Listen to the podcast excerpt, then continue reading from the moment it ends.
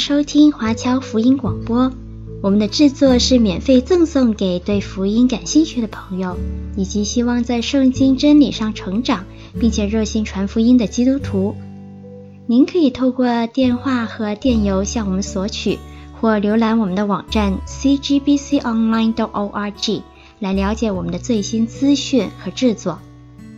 您也可以在 Apple Podcast、Google、Spotify 以及 SoundCloud。等各大 Podcast 平台的手机应用程式上搜索 CGBC Online 或加拿大华播来收听华播的制作。我们也欢迎您以自由奉献的方式来支持我们的事工。再次感谢您的收听。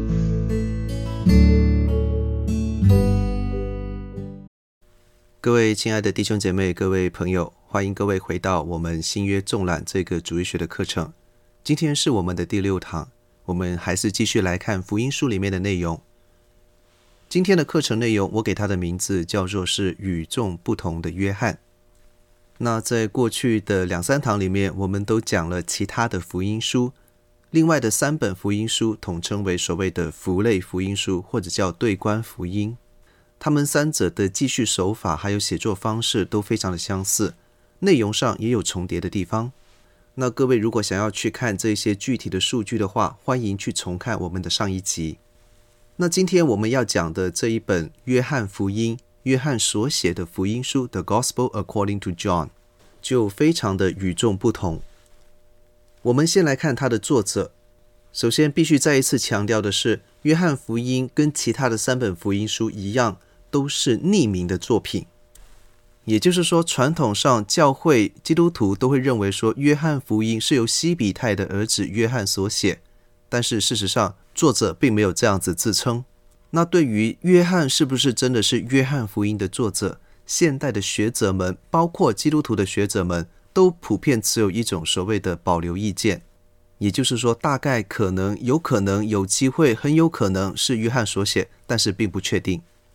那当然。作者的身份并不影响我们现在的基督徒读者去理解约翰福音，以及透过约翰福音去理解上帝的旨意。甚至在正文当中，这一位作者还自称自己是耶稣所爱的那门徒，这是一种很明显的想要隐藏自己身份的做法。当然，有一些学者认为那个是当时写作的常态，也有学者认为说耶稣所爱的门徒这一个说法是带有某一种特定的指向性。当然，我尊重这些学术上的意见。可是，平心而论，耶稣对他所有的门徒有哪一个是不爱的？恐怕，即便是后来背叛他的那一位犹大，耶稣在收他为徒弟的时候，也还是爱他的。所以，也不排除约翰福音的作者在文中这样子自称，是为了表达说他自己就只不过是一位普通的耶稣的门徒，并没有什么特别值得被纪念的地方。那教会普遍认为说，约翰福音写成的时间大概是在公元九十年到九十五年，而且传统上认为这个是约翰在写启示录之前就把约翰福音写出来。当然，也不能够排除一个可能性，就是当约翰的学生或者读者在看完了约翰所写的启示录之后，对他说：“哎，老师，这个我看不懂。”所以约翰才写了一个约翰福音来作为一个补充说明。把他自己过往跟耶稣交往的一些经历，耶稣曾经对所有门徒、对所有人的教导写出来，从而让这些启示录的读者更加清楚这些末世意象当中的宣告还有教导到底是在讲什么。那除了基督徒学者以外的学术界，通常就会把约翰福音安排到第二世纪，认为这一本是一个第二世纪的时候才写出来的作品。原因也很简单。因为约翰福音里面有很多的意识形态，还有一些哲学的思想，通常会被认为说是在第二世纪的初期才开始流行起来。当中包括一些强调灵魂多于肉体的这些灵肉二分的哲学观点，还有对犹太人普遍的负面意见等等。这一本福音书，正如前面所说过的，它是独立于另外的三本福类福音书以外的福音书。首先，在写作完成的时间上就已经非常的与众不同。约翰福音写成的时间，离最晚写成的福类福音书也至少超过了二十年。所以，不管是记叙的手法、写作的方式，还有里面所要呈现出来的意识形态和神学观念，都已经跟前面的三本有很大的区别。那当然，如果我们从神学架构来讲，约翰福音的神学是最完整的。这卷书是很难得的，在开篇以及在记载的过程当中，非常清晰地说明神是什么，神是谁，耶稣是谁，圣灵又是谁，这样子的三一神论的论述。他的神学观是最像我们现在所谓的后期系统神学的风格。那当然，这一点是不奇怪的，因为按照他的写作年间。至少这一位作者，不管他是不是约翰，他应该有读过保罗的作品。某种程度上来讲，他一定有受过保罗神学的熏陶。因此，他在写作他的福音书的时候，呈现出来的那种神学观是相对来讲比较完整、比较完善的。可是，对比起他的神学架构，约翰福音所使用的语文，则是相对来讲比较粗糙。我们前面也略略有提到过，就是说。约翰福音，它其实是一本用非常烂的希腊文写成的书。它遣词造句的方法真的很像是有一个希伯来人，然后他拿着一本希腊文的字典，逐个逐个字的把他脑海里的希伯来文的文字翻译成希腊语之后，然后把它拼凑成一个又一个的希腊文句子。那至于说作者是不是本身就真的是这样子写希腊文？还是说他原本是用别的语言来写，只不过是有一个希腊文不好的翻译者，硬把它翻译成现在的这个版本。这一些我们都无从考究，因为约翰福音的原本也跟其他的圣经书卷一样，都已经遗失。那我们也看到，其实约翰福音似乎它并没有一些特定的目标受众，好像是信徒跟非信徒都可以读。读约翰福音的人，甚至不一定需要是基督徒，他也或许可以从这个写作当中来理解约翰到底所信的这一位耶稣到底是一个什么样的神。那唯一有可能会被排除在外的目标受众，可能是当时的犹太人群体，因为在约翰福音里面有多次明显的对犹太人这个称呼是表现出一种比较负面的态度。当然，我们也可以理解为，就是说。约翰是作为一个犹太裔的基督徒这样子的身份来写出这样子的话语的时候，当时他的听众理应是一听就知道他所指的这些犹太人到底是什么人。那很明显所指的就是那些曾经逼迫耶稣、逼迫基督徒群体，甚至在各种各样的事情里面给基督徒制造麻烦的这些的旧犹太教群体。所以，或许一般的犹太人以及那些犹太裔的基督徒不会因此感觉到受冒犯。另外，我们也看到，虽然约翰福音也有记载一些事件，可是相对来讲，这位作者似乎并没有太在意他所记载的事件发生的时间先后次序。反正他就是挑比较重要的来讲，哪个先哪个后，他不介意。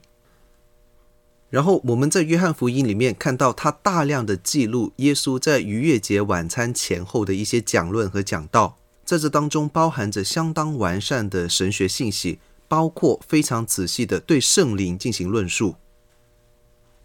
好，那接下来我们也看一下约翰福音是怎么样来描绘耶稣基督。还记得在马太、马可和路加里面，他们对耶稣的描绘都各有不同。他们主要会把耶稣视为是要来的君王弥赛亚，辛勤做主工作的仆人，蛮有智慧的老师和寻道者。那在约翰福音里面就非常清楚地描述，他是从神而来的上帝的儿子，同时他是与神本为一，是神本身，他也是拯救这个世人的羔羊和救世主。那在约翰福音里面，我们看到他非常独特的神学主题，也是呼应这一个对耶稣的描述。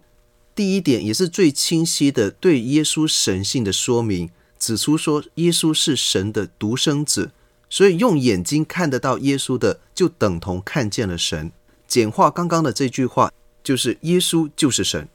那配合着耶稣在里面一个非常清楚的自我论述，那个非常独特的“我是 I am” 的论述，这些的记载都几乎是摆明了他自己就说自己是神。然后我们看到约翰福音非常看重逾越节的实现，这方面就体现在耶稣最后的那一个长篇的讲论。还有施洗约翰在一开始的时候对耶稣的称呼，明指着他说：“这位就是逾越节的羔羊，要除去世人的罪的。”然后在这边我们也看到约翰福音有明显的光与暗的对比，非常清楚地讲，众人都是堕落的，都是陷在黑暗里，因此必须要信耶稣，信耶稣这一道光，才能够让他们得救。也就是说，信耶稣是达成救恩必不可少的步骤。除此以外，还有许多强调信仰跟现实的各种各样的对比。那在这些的对比当中，我们就可以感受到里面是带有非常强烈的二元论的意识，就是灵与肉相对，善与恶相对，光与暗相对等等。那这一种非常明显的二元论，就比较像是第二世纪的时候很流行的一种所谓的诺斯底主义。这也是约翰福音常常会被学术界的学者认为说它是第二世纪的作品的原因。那在这边，我们也稍微粗略的来去介绍一下所谓的诺斯底或者讲诺斯底主义，应该会帮助我们可以更好的去理解约翰福音里面所讲论的一些论点。首先，诺斯底主义 （Gnosticism） 它的名字来源自希腊文的 “gnostikos”，也就是知识的意思。因此，我们看到中文的坊间哈，常常会把诺斯底主义称之为所谓的灵知派，好像还蛮好听的。可是这个字本身跟灵没有太大的联系。那诺斯底主义者本身是非常喜好所谓的神秘主义，他们大量的借用了许多犹太教里面的犹太神秘主义思想，认为说这些信仰上的真知是需要受过一些特别的神秘教训才可以得到。基本上来讲，就是他们觉得耶稣基督的福音太简单了，哪有这么简单就可以得到救恩？世界的真理怎么可能这么浅显易懂？所以他们认为说，一定是还有一些比较特别的方式，必须要掌握一些灵里面的很特殊的知识、秘密的教训，才可以得到真知。而这些真正的知识，很有可能就是来自于犹太的神秘主义。另一方面，他们也受柏拉图主义影响非常的深。他们很崇尚这种很极端的善恶二元论，他们认为说灵魂才是至高尚的，肉体物质都是低贱的，都是要抛弃的，所以人要摆脱肉体，必须要让自己的灵魂得到自由，让灵魂当中的闪光发出。那这些当然就是柏拉图主义的教导。在第二世纪的时候，出现了一个非常特别的群体，叫做诺斯底基督徒 （Gnostic Christian）。他们是一度在基督徒群体里面是颇有人气，后来他们也受到非常多的教父批判，认为他们的信仰并不符合基督徒，后来也慢慢的式微。可是这一种诺斯底主义基督徒的想法，并没有完全的在历史当中消失。那他们的观点就是说，他们认为创造世界的旧约里面的那一个耶和华神，跟新约里面的那一位神，也就是耶稣所称为父的那一位圣父。真神是不一样的。他们借用了诺斯底主义里面的一些中近东的传说，还有犹太神秘主义里面的一些说法，认为说是旧约的神偷了真神的能力来创造这一个物质的世界，所以这个物质的世界是邪恶的。而现在真神就差派耶稣来，要给人真智慧。而这里他所讲的这个智慧，Sophia。跟在旧约箴言里面所讲到的那个被人格化的智慧是指的同一个，在他们的眼中，旧约的神是非常的小气，又很爱嫉妒，而且很残忍，动不动就杀人家全族全国。可是来自真神的这些 Sophia，这位耶稣，他就能够让人灵魂得救，然后恢复神性，变到好像上帝一样。所以在他们的眼中，耶稣就是真神所派来传教的一位小神。一位人间的智者，或者是他是上帝的投影，他是一个真神 project 到地上呈现出来的一个全息影像，也就是说，他是一个幻影。虽然我们人可以看得见他，可以听得到他，甚至可以碰得到他，但是那只不过是我们人以为这样子而已。事实上，他并没有真的道成肉身。那当然，这样子的思想就被后来许多的教父批判为异端。至今，在我们教会的传统里面，也是如此的认为。那在学术上，也有不少的学者认为说，其实约翰福音里面也带有蛮浓厚的这一种诺斯底主义基督徒的感觉。具体的表现就在于它非常明显的二元对比。我们看到下一个 slide，这边有讲到约翰所列出来的各种各样的对比。在约翰的整个论述当中，他非常强调我们就是作为基督徒的他。还有他们，就是那些不信神的人，包括了那些旧的犹太教的信徒，这两者之间的不同。首先，最明显的一个对比就是，他非常强调自己的这些基督徒是神的儿子，而那些抵挡耶稣的人是魔鬼的儿子。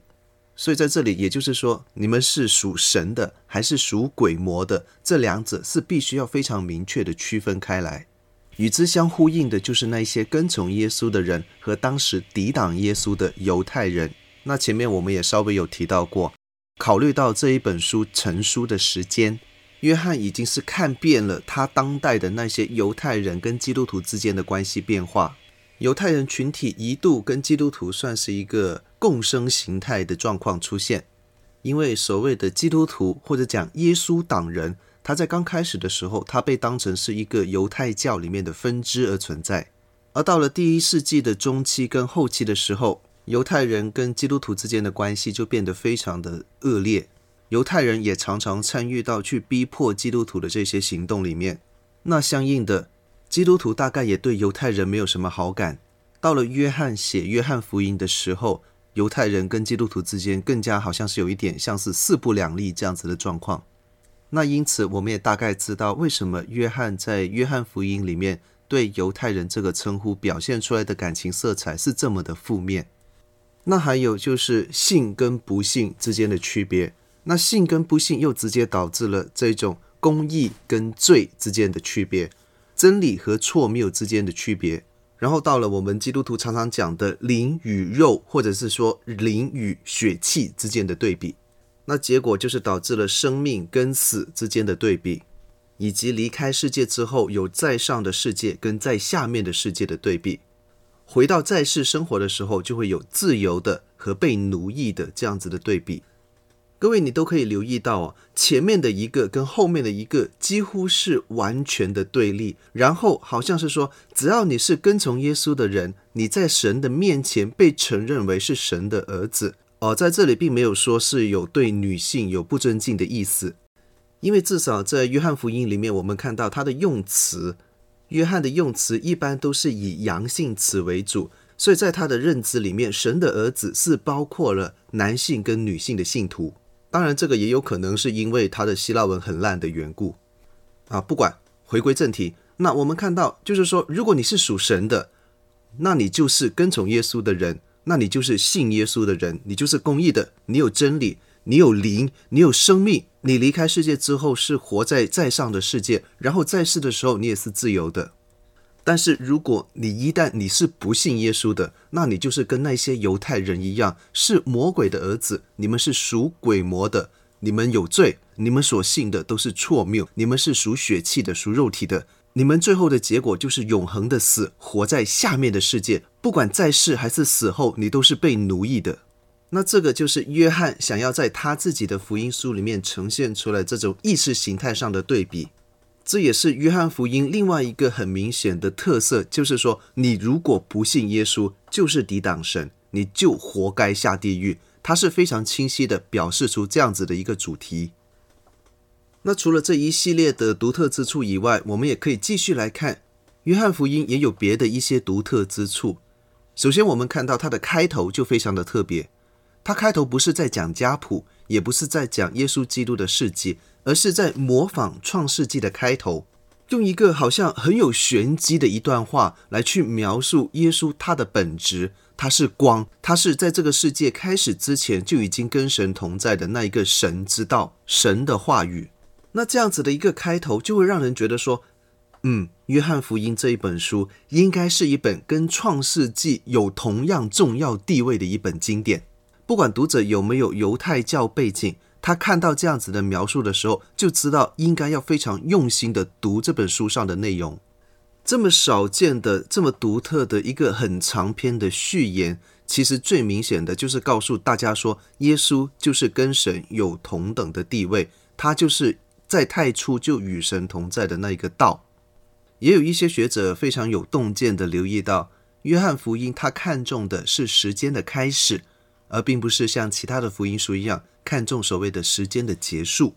所以如果组合约翰福音跟其他的三本福音书，我们就看到福音书里面描述的这位耶稣，他的形象就跟那一位创始成终的上帝连接在一起。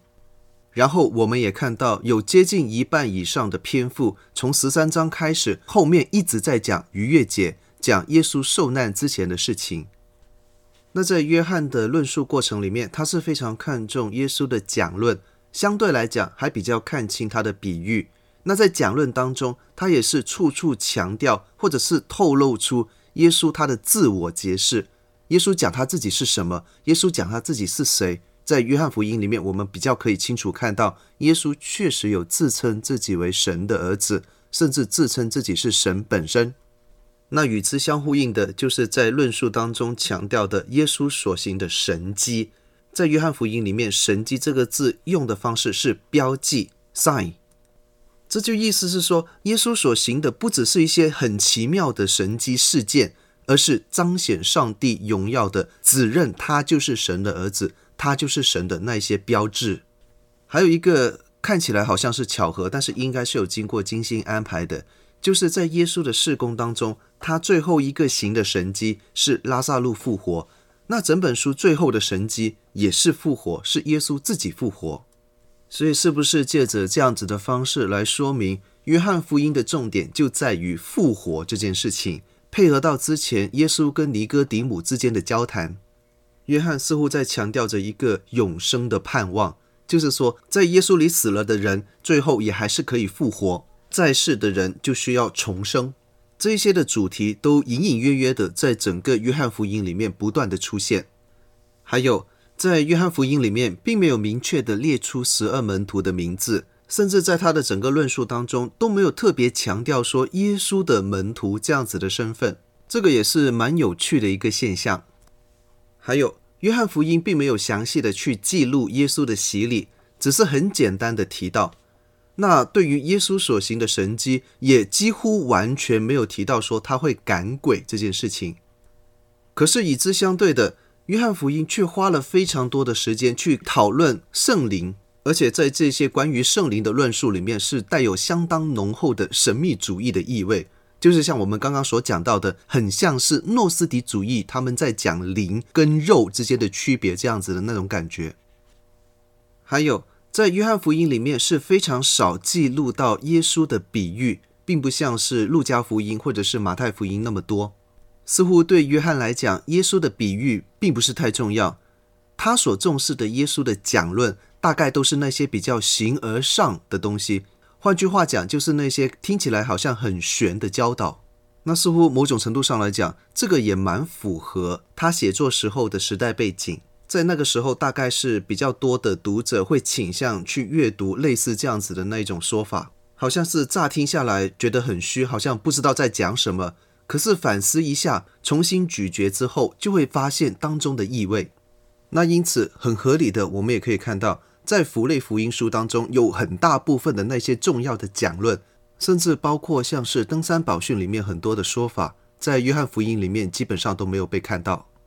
那当然，这个可能是因为约翰他已经看过了前面的三本福音书，认为别人都已经说了，他觉得自己也不需要再讲一次。那在约翰福音里面也是非常独特的，有记载到莫大拉的玛利亚在第一次看到空坟墓之后有折返，然后遇见了那一位好像园丁的耶稣这一个情景，还有耶稣特别提醒他说：“你不要碰我，我还没有上去见我的父。”那这些的记载都会让那些没有接触过犹太教神秘主义的人感觉到好像很神秘，也不知道他到底想要表达什么。那当然，这一段在现代来讲还是有很多不同的解读方式。在这边我就真的不需要再去做太多的解释，各位多听一点牧者的讲道，大概就会知道。还有其他的三本福音书，因为他们记载重点的缘故，基本上只有记录耶稣去耶路撒冷一次，就是最后的那一次。那在约翰福音里面就记载了耶稣有去耶路撒冷高达四次。还有一个更要命的一点就是，好像在约翰福音里面记载上十字架的时间。跟其他的三本福音书是不同的。在约翰福音里面，耶稣上十字架的时候是尼散月的十四日，也就是在逾越节之前。那对于现代的学者来讲，他们认为是说，约翰有可能是为了要凸显耶稣就是逾越节的羔羊这一个神学主题，所以才会刻意的把这个日期修改了一下。那当然，在传统教会的认知里面，认为说约翰福音的记载并没有跟符类福音书有冲突，差别都可以用一些技术性的查经，用日期的算法来做出一些的调整，最后是可以得出结论：四本福音书所记载的耶稣上十字架的日子都是在同一天。那因为这一些技术性的查经里面所涉及到的学问太多了，在这边就不能够跟各位来去一一解答。那本质上，大多数都是基于不同的作者对犹太历法跟罗马历法之间的差异做出来的推断。最后一个独特之处，就是在约翰福音里面并没有详细的记载最后的晚餐，只有记载最后的洗脚，就是在第十三章里面。那是不是为了要避免别人误会了那一次洗脚的时候所吃的那一餐饭就是逾越节的晚餐，所以约翰特别不提？有可能。但具体他为什么不要写最后的晚餐，那我们也不知道。好，那我们继续来看《约翰福音》里面有写到七个神迹，全部都在记载的前半部分，就是前十一章。那这些的神迹乍看起来好像也没有什么特别的，不过有一些还是比较有标志性。首先是第一个用水变酒的这一个神迹，对我们现代人来讲，这个好像不是什么特别的事情。可是，如果掌握一定的科学知识的人，你会发现这个可能比其他的几个神迹都要更厉害，因为那等同是让物质产生改变，比起五饼鳄鱼的只是量变，有更高的一个层次。那接下来就是一些比较普通一点的医治大臣的儿子在毕士大慈旁边的医治，然后也是到处都有的，全部的福音书都有记载的，给五千人吃饱，还有在加利利的水面行走。医治盲人，还有最后的那一个让拉萨路复活。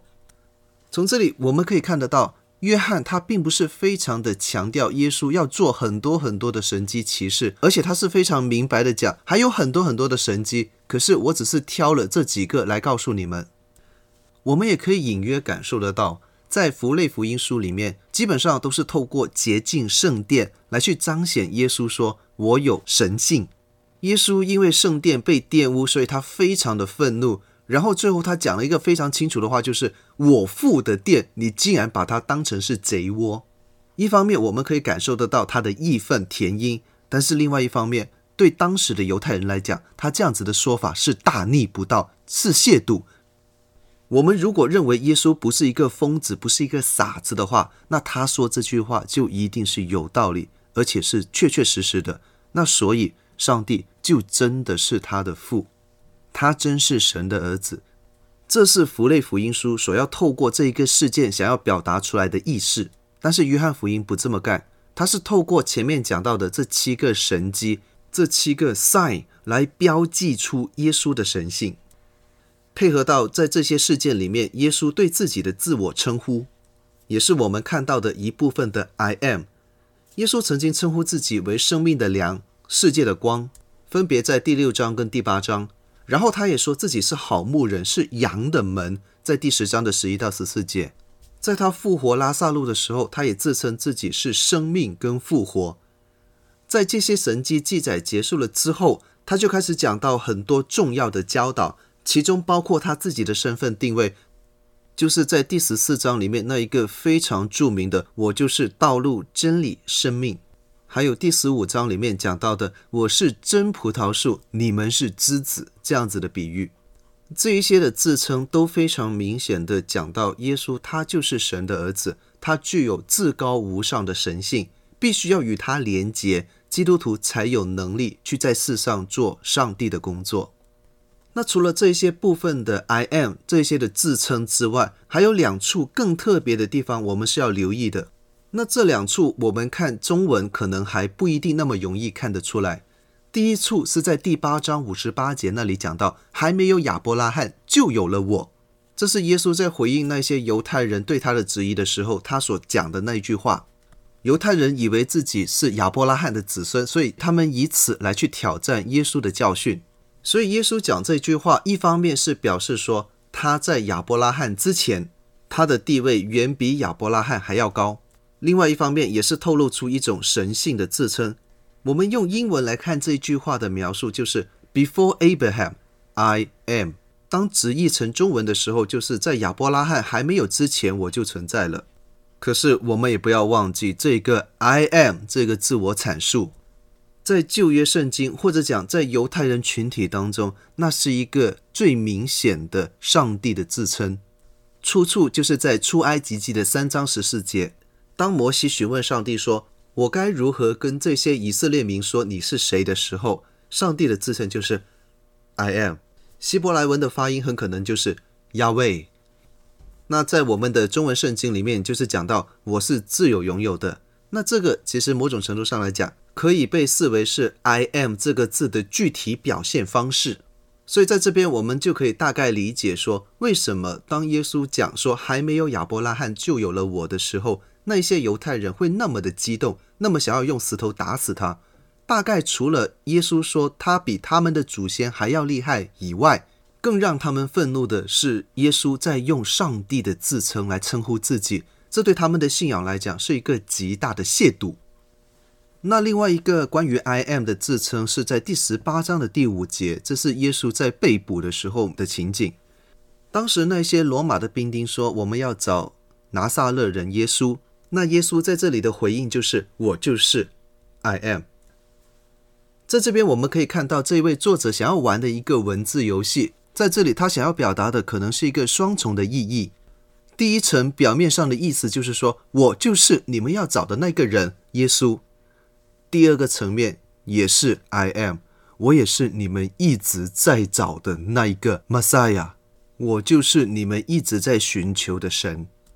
所以这两处的自称，包括前面的那一些关于耶稣对自己的自我论述，都在呼应着约翰福音的主题，讲到说耶稣他就是神，他也是神的儿子，他就是人人都当相信的那一个真理的存在。透过这一个主要的主题，约翰福音就清楚地说明耶稣的位格，还有他的工作。他就是那个参与创造，还有现在降世拯救，将来将会荣耀归来的那一位神的儿子，上帝的圣者。耶稣对信他的人也会有特殊的安排，包括预备在他离开之后有圣灵的降下，还有在永恒里为他们预备天上的居所。信耶稣的人在地上。必定会遇见征战，跟这些上帝的子女征战的，就是这些世俗的属鬼魔的文化跟人。他们是邪恶，他们是黑暗，他们不喜欢光，所以他必定会跟那些属于光、属于神的人有冲突。然后在整个约翰福音里面，也有相当多的正面的论述，表达说信主不是要你苦哈哈，不是要你做成好像是一个苦行僧的样子，常常要搞到自己好像背着一大堆的罪恶重担。并不是信主就代表你正在拥抱着荣耀的神，拥有生命当中灵魂里面的光。你也知道真理，你可以得到明白，你也可以得到通往神那里去的一条通道。这些看起来好像是很哲学、很形而上的一些教导，其实都是在为信耶稣的人指一条前进的道路，让人从最核心的意识形态就开始改变。真正的认识自己信主之后的身份，那我相信这个就是约翰想要透过约翰福音所要表达的一个诉求，从而也帮助了人更好的理解在启示录里面的这些种种的意象的内容，更加强他们对永生的盼望。好，那我们今天的课程就讲到这里，感谢各位的收看和收听，我们下一堂再见。